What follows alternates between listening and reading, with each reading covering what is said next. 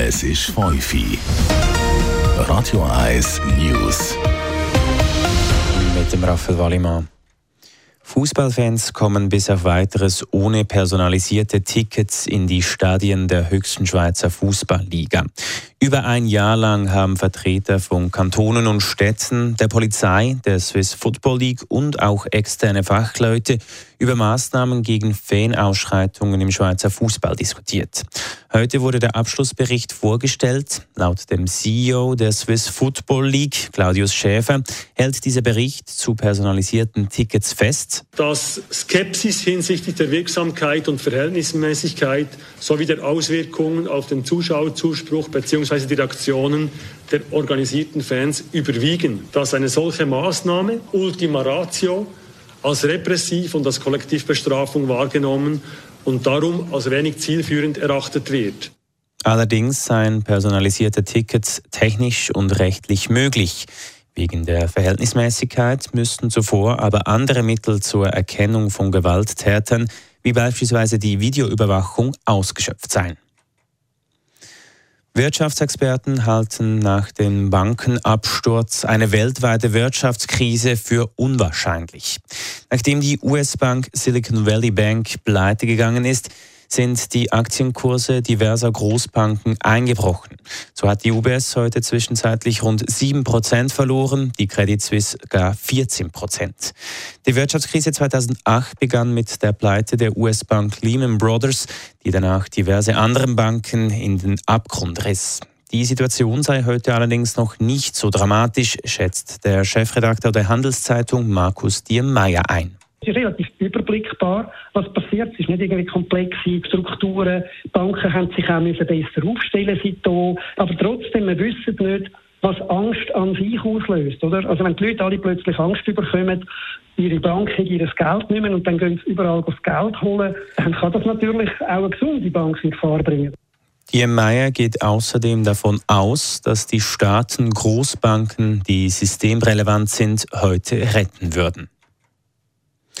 Der Zürcher Mieterinnen- und Mieterverband würde strengere Auflagen für Wohnungsvermietungsplattformen wie Airbnb in Zürich begrüßen. Gestern hat die Stimmbevölkerung der Stadt Luzern entschieden, dass Wohnungen auf diese Weise nur noch maximal 90 Tage pro Jahr vermietet werden dürfen.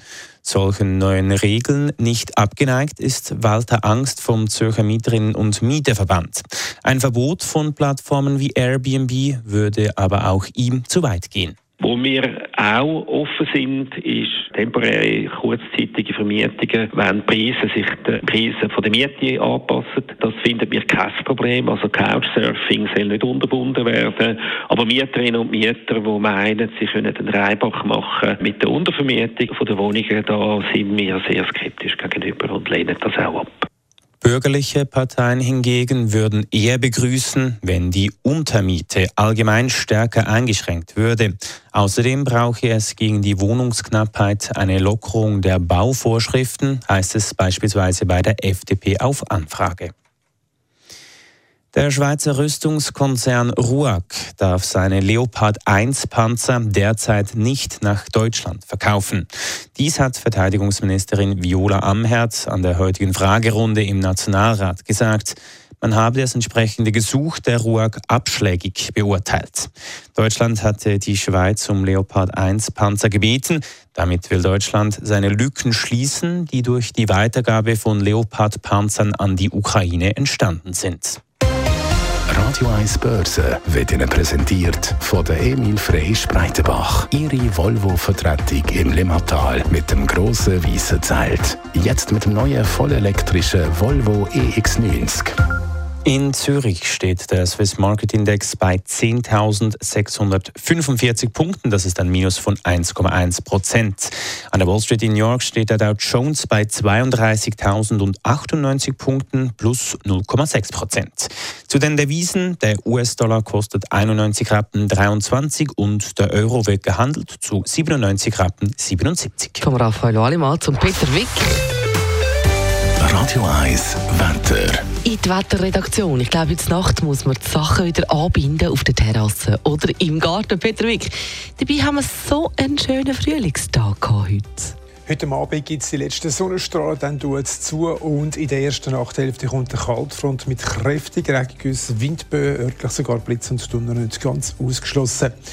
In der zweiten Nachthälfte ist es zuerst regnerisch. Gegen den frühen Morgen gibt es eine leichte Wetterberuhigung und morgen Morgen ist es dann vorübergehend trocken. Wobei im Laufe des Vormittags jetzt schon die nächsten Regengüsse reinziehen. Und das bleibt dann wechselhaft bis und mit im Laufe des späteren Nachmittag.